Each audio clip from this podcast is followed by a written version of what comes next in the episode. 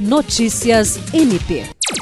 O Procurador-Geral de Justiça Danilo Lovisaro do Nascimento se reuniu nesta terça-feira, 7 de fevereiro, com a coordenação do MP na comunidade para discutir a logística e o calendário das edições do projeto que serão realizadas no ano de 2023.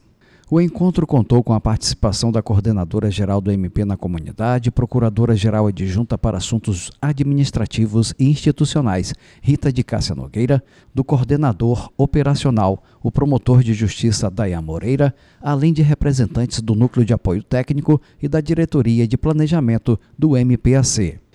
Seguindo a orientação do Procurador-Geral, o MP na comunidade passará a ter como foco a resolutividade, fortalecendo a atuação na área fim para temas específicos e problemas sociais que ocorram na comunidade a ser beneficiada.